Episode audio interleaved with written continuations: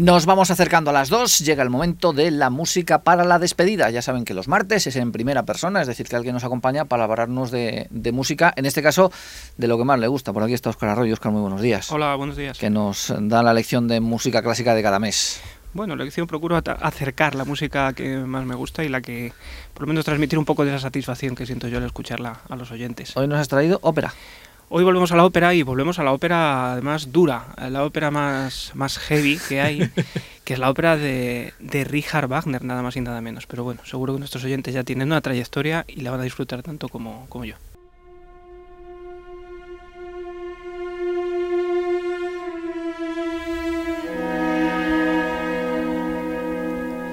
Estos son los primeros compases de Tristana y Solda. Pues sí, un muy célebre arranque de, de, ópera hasta el tal punto que ese acorde que se forma entre esas notas eh, durante muchos años se llamó el acorde Tristán y se sigue llamando el acorde Tristán, una de esas aventuras armónicas de su autor, de Richard Wagner, quien disolvió los límites de la, de la tonalidad con, eh, con estas óperas suyas que seguramente son famosas, todo el mundo conocerá a Richard Wagner, conocerá a las Valquirias, conocerá etcétera, etcétera, Anillo del Nibelungo, eh, pero no por más nombrado es menos conocido, curiosamente, porque claro, estamos hablando de óperas que duran tres horas, cuatro horas, tres actos, eh, sin interrupción, la música empieza y durante un acto entero estamos hablando de una hora de música ininterrumpida, con las intervenciones de los cantantes, con una acción dramática continua pues es una la verdad es que es bastante exigente para el público para los eh, para los oyentes también para los cantantes para la orquesta la exigencia técnica pero es una música increíblemente conmovedora y con una capacidad dramática que, que Wagner llevó como digo a los límites con esto de la obra de arte total ¿no? el teatro la música todo en un eh, los propios textos que le escribía, los libretos, todo en una misma obra de arte. Eh, estas eran las que animaban a Hitler a invadir Polonia, que decía el chiste, ¿no? Bueno, luego allí cada uno hizo el uso que le, parecía, efectivamente. También es conocido por eso, pero nos han quedado estas maravillosas obras de arte para, para la posteridad.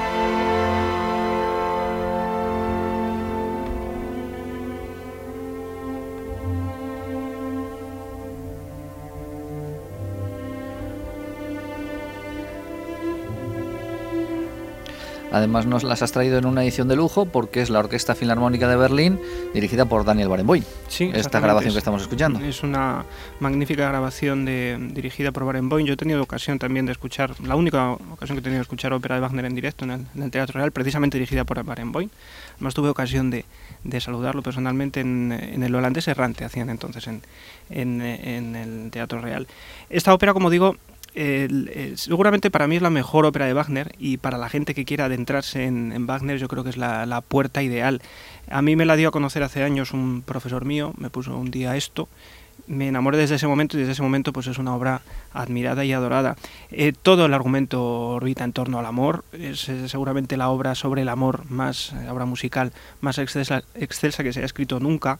Y buen ejemplo de ello es, pues por ejemplo, lo que podemos escuchar ahora con esas orquestaciones brillantes de Wagner, en las que en este momento llega, eh, viajan Tristán y Solda en un, buque, eh, camino de, las costas británicas, y eh, justo cuando arriban al, puerto se suceden los acontecimientos, bueno, es una historia un tanto compleja en la que Isolda, la, criada de Isolda, Brangenia, le regala no, le regala, no, le, le, da un bebedizo a Isolda para que se quede perdida de amor.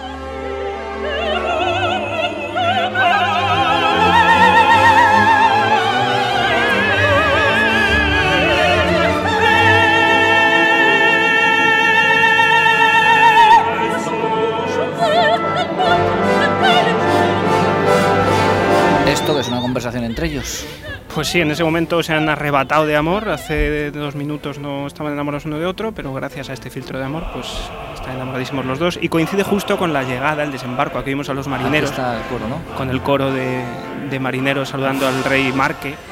Desembarcan en las costas de Irlanda una música brillantísima.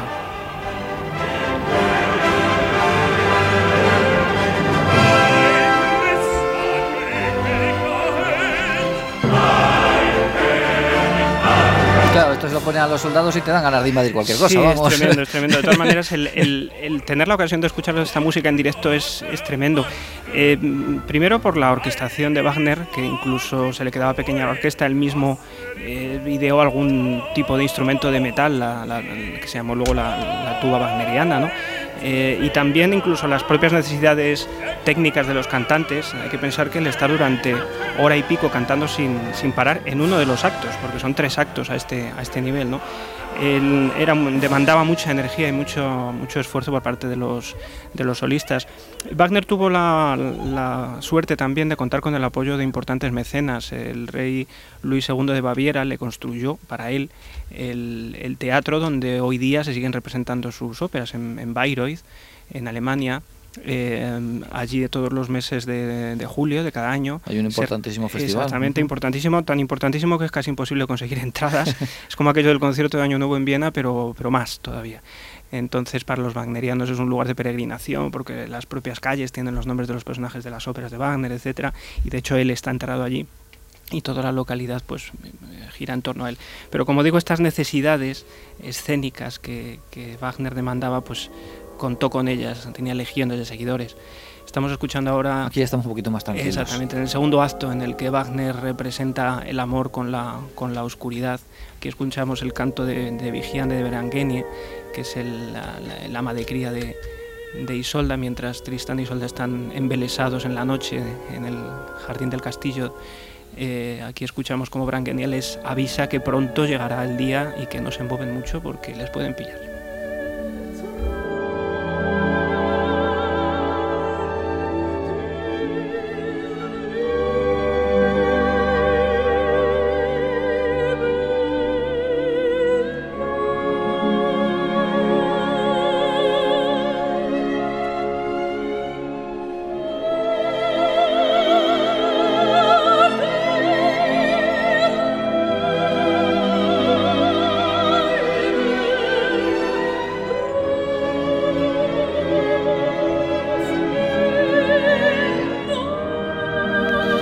Bueno, los oyentes no lo están viendo, yo que lo estoy viendo, eh, Oscar está siguiendo este espacio con la partitura ahí, tienes, tienes la partitura ahí. Sí. Procuro porque realmente el preparar la, la grabación de hoy era harto complejo, porque estamos hablando de, como digo, de pistas larguísimas, buscar secciones de la música, y, bueno, intentar encerrar un poco la idea de lo que es Wagner en, en 8 o 10 minutos es prácticamente imposible. Comprometo más, más música de Wagner próximamente porque sí que me gustaría que los oyentes se llevaran una imagen de, de lo que es esta música, de esto que estábamos escuchando, por ejemplo, este canto de, de el canto de Vigía de Brangene, la, la orquestación es exquisita, las propias armonías, cómo desarrolla Wagner el fraseo. El, em, como digo, es muy, muy difícil, muy difícil encerrarlo en tan poco tiempo. Entonces, sí, vengo aquí con el papel un poco para orientarme yo mismo en, la propia, en el propio mar de notas de Wagner.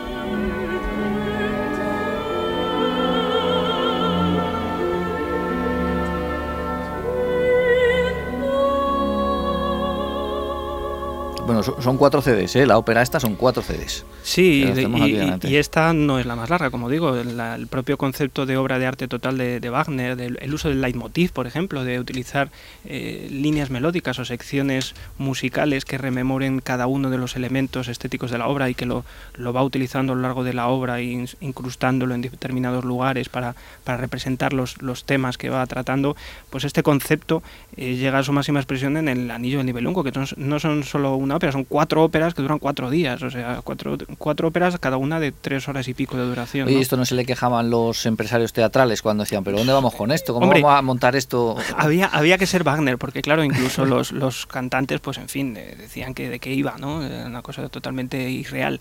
Eh, pero como digo, tenía legiones de seguidores, era considerado por sus, eh, iba a decir por sus acólitos, casi un semidios, y realmente... eh, eh, aunque hubo grandes eh, detractores también de Wagner, había otras corrientes alemanas que, eh, pues que tiraban más en la estética de, Brahms o ese tipo de- de romanticismo, pero Wagner hay que reconocer que tuvo una, manera de componer prácticamente exclusivamente ópera y una manera de concebir el arte muy especial, muy particular, que le hizo pues contar con muchas simpatías y, como digo, con, con, el apoyo de los mecenas, con, con, importantes cantidades económicas que le permitían afrontar lo que él, lo que él buscaba. Yo decía que hasta hoy día será complicado representar Wagner. Sí, lo es. Por lo económico que, por lo desembolso económico que supone para eh, cualquier... Lo es, aunque realmente montar una ópera de Mozart depende del tipo de producciones. Eh, puede ser igual o, menos o más caro. Sobre todo yo creo que lo que es es muy demandante para los, para los músicos. Es que estamos escuchando aquí, por ejemplo, el final de la ópera, la famosa muerte de amor de, Isolda, cuando, cuando hieren a, a Tristán y él muere y en sus manos, pues ella quiere morir también con él y ella canta esta maravilla de muerte de amor en los brazos de, de su amado.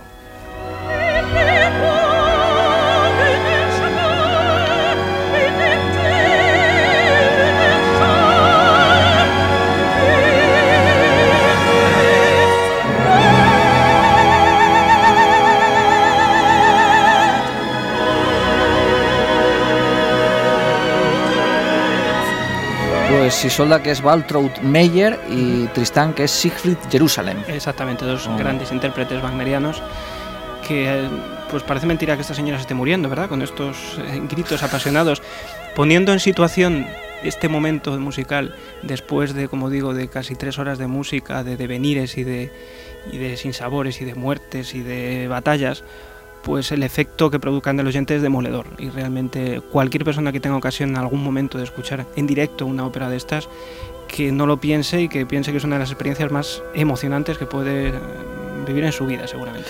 Pues eh, ya que estamos en un momento trágico les dejamos que se mueran a gusto, ¿vale? Me parece muy bien. Oscar, gracias y hasta el mes que viene. Gracias,